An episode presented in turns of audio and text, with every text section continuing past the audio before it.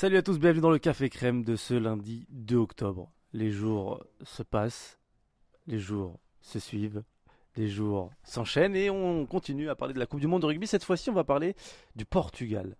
Et d'habitude, j'ai toujours un membre de la Dream Team avec moi, Dream Team Rugby, hein. mais cette fois-ci, c'est un Rugbix que j'ai avec, avec moi. Je pense que c'est la meilleure expression. Nicolas Villas est avec moi. Salut Nico. Ça va ou quoi? Si un jour on m'avait dit euh, tu vas faire un, un podcast avec Oussam Loussaïef pour parler de rugby, j'aurais dit euh, elle est marrante ta vanne. Non mais ça va être une vanne ce truc, hein, je te le dis tout de suite. Hein.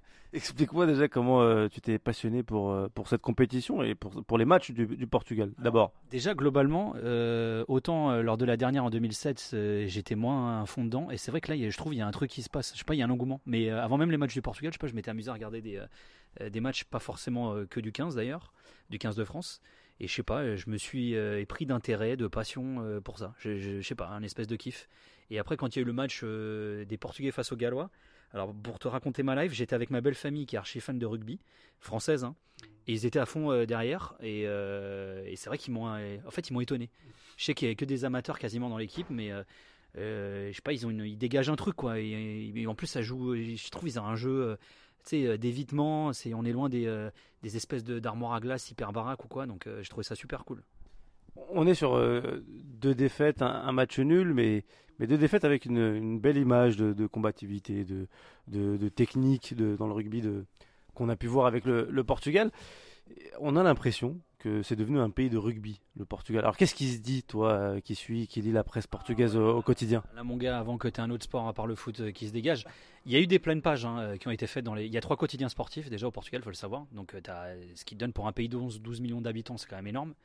Le foot fait sur les 50-60 pages, tu as 40 pages de foot, mais tu as quand même un, un, intérêt qui vient. Mais, moi, ce que j'ai trouvé de vachement intéressant, c'est que c'est la deuxième participation du Portugal à une Coupe du Monde. La première, c'était en 2007, c'était déjà en France, ils avaient pris euh, des 100 points à tous les matchs. Ils avaient mis un essai à tous les matchs, ok.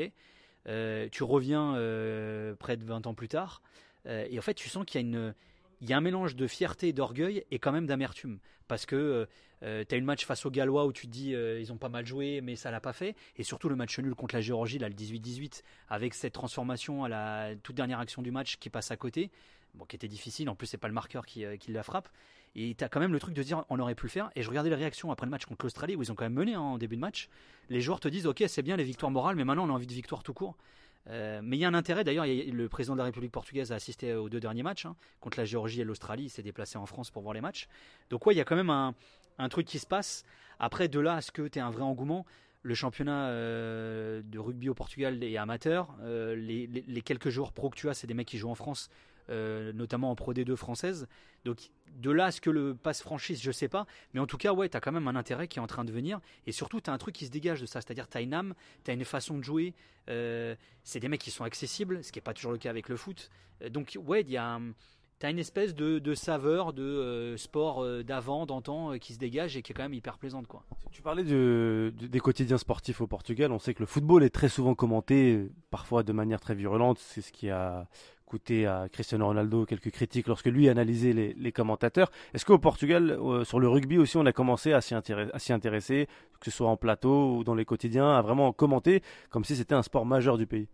Alors pas majeur, mais ouais, que ce soit dans les JT, euh, encore une fois dans les quotidiens sportifs, même sur euh, les réseaux sociaux, il commence à y avoir un engouement. Mais ce qui est marrant, c'est que tu vois, il y, a un truc qu'il faut savoir dans l'histoire, par exemple, de la, sélection de foot portugaise, c'est que la sélection de foot portugaise a commencé à être aimée par les Portugais du Portugal très tard. C'est-à-dire que comme c'était une sélection qui ratait tous les rendez-vous euh, importants, les Coupes du Monde, les Euros, euh, il y avait eu le Nice Na portugais en 86 à la Coupe du Monde euh, au Mexique, il y avait un désamour vis-à-vis de ça. Et ce qui fait que les gens, finalement, projetaient leur amour sur les clubs, d'où le développement du clubisme, etc. Et finalement, 2004, avec Scolari, qui a été le premier sélectionneur étranger depuis des années, qui a demandé aux Portugais de mettre les drapeaux aux fenêtres, où c'était l'Euro qui était organisé au Portugal, où ils arrivent pour, la, première fois à la finale d'un tournoi majeur, et un amour qui a grandi. Mais ça, ça existait déjà chez les immigrés, c'est-à-dire chez les immigrés au Portugal, euh, euh, qui, étaient hors du Portugal, euh, la sélection était une façon de finalement d'extérioriser leur amour, leur attachement à leur pays euh, à travers un symbole fort. Et ça, tu le retrouves avec le rugby. Moi, je voyais, euh, tu regardes sur les réseaux sociaux, mais dans le stade, hier, il y avait une ambiance de fou euh, à Guichard, parce que tous les guèches fans de foot allaient voir aussi du rugby, tu vois.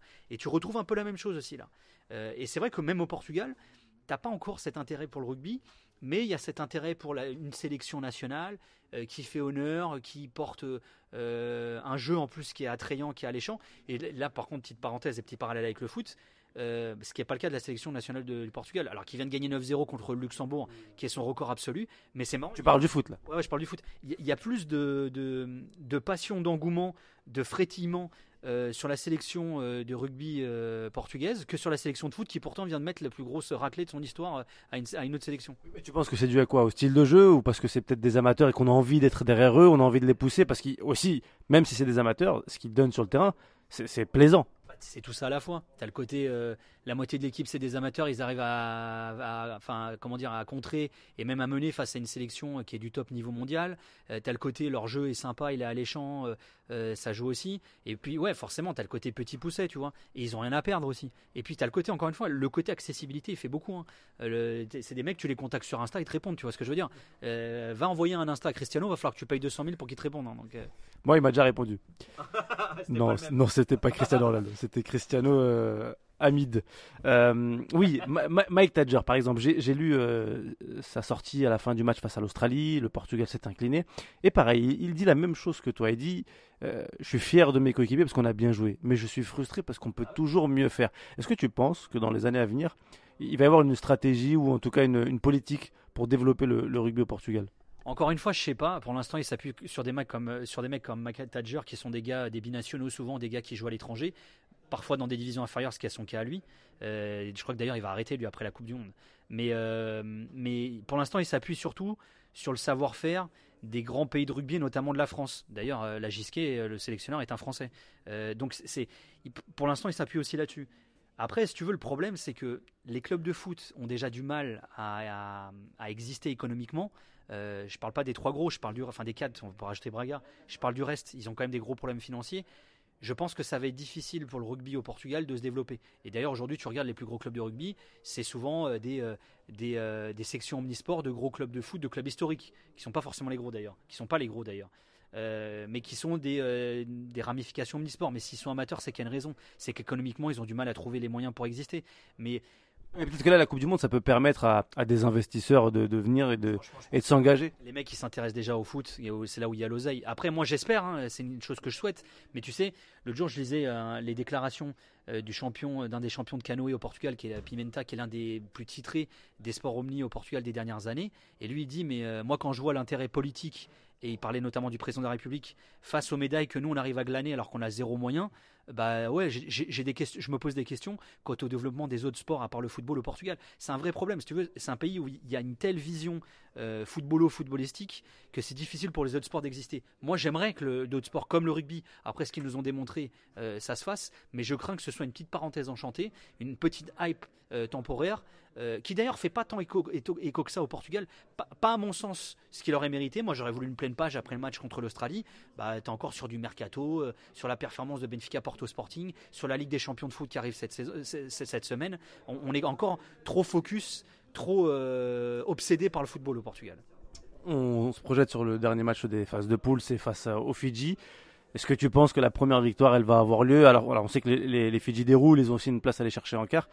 Mais est-ce que tu penses que on est sur une progression au niveau du terrain, même si on le sait, comme tu dis, ce sont des amateurs au Portugal, que physiquement ils n'ont pas le banc qu'il faut et qu'ils ne tiennent pas sur la longueur. Mais franchement, quand tu regardes la prestation contre l'Australie, ils peuvent aller chercher les Fidji. Qu'est-ce que tu en penses? Bah, C'est surtout que j'ai vu que les Géorgiens, ils avaient bien bien emmerdé, les Fidjiens. Donc je me dis, euh, les Portugais peut-être aussi.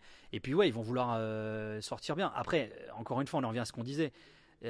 Il y a un truc auquel on assiste dans cette Coupe du Monde de rugby, et moi je pense que c'est pour ça que je la kiffe plus que celle de 2007 aussi, c'est que tu te rends compte qu'il y a des pays qui émergent. C'est-à-dire qu'il y a toujours un gap, mais tu sens que le gap se réduit. C'était le foot d'il y a 20-30 ans. Il y a 20-30 ans, le, Liechtenstein, il prenait des 8-0, des 9-0 contre tout, le monde, le Luxembourg aussi.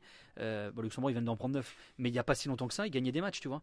Euh, tu as, euh, des pays comme les îles Féroé qui se développent, tu as une mondialisation qui, qui fait que, et moi je pense que le rugby va pouvoir se développer aussi. De là à te dire, les gars, ils vont battre les Fidjiens là, là, pour le dernier match, je sais pas. Mais si déjà ils arrivent à les emmerder un peu, ouais, c'est cool. Mais moi j'aimerais bien qu'ils fassent ce qu'ils disent, c'est-à-dire, on en a marre des victoires morales, on veut une victoire tout court bah vas-y, donne tous. Il y en a plein pour, plein pour qui ça va être le dernier match, ils verront plus une Coupe du Monde. Donc, euh, mais, mais, tu vois, moi, il y a des mecs, tu les regardes même physiquement, et tu vas le voir encore face aux Fidji. Euh, tu vois, le porter là, le 10, il a même pas le physique d'un footballeur, le mec. Et il est là, il joue au rugby.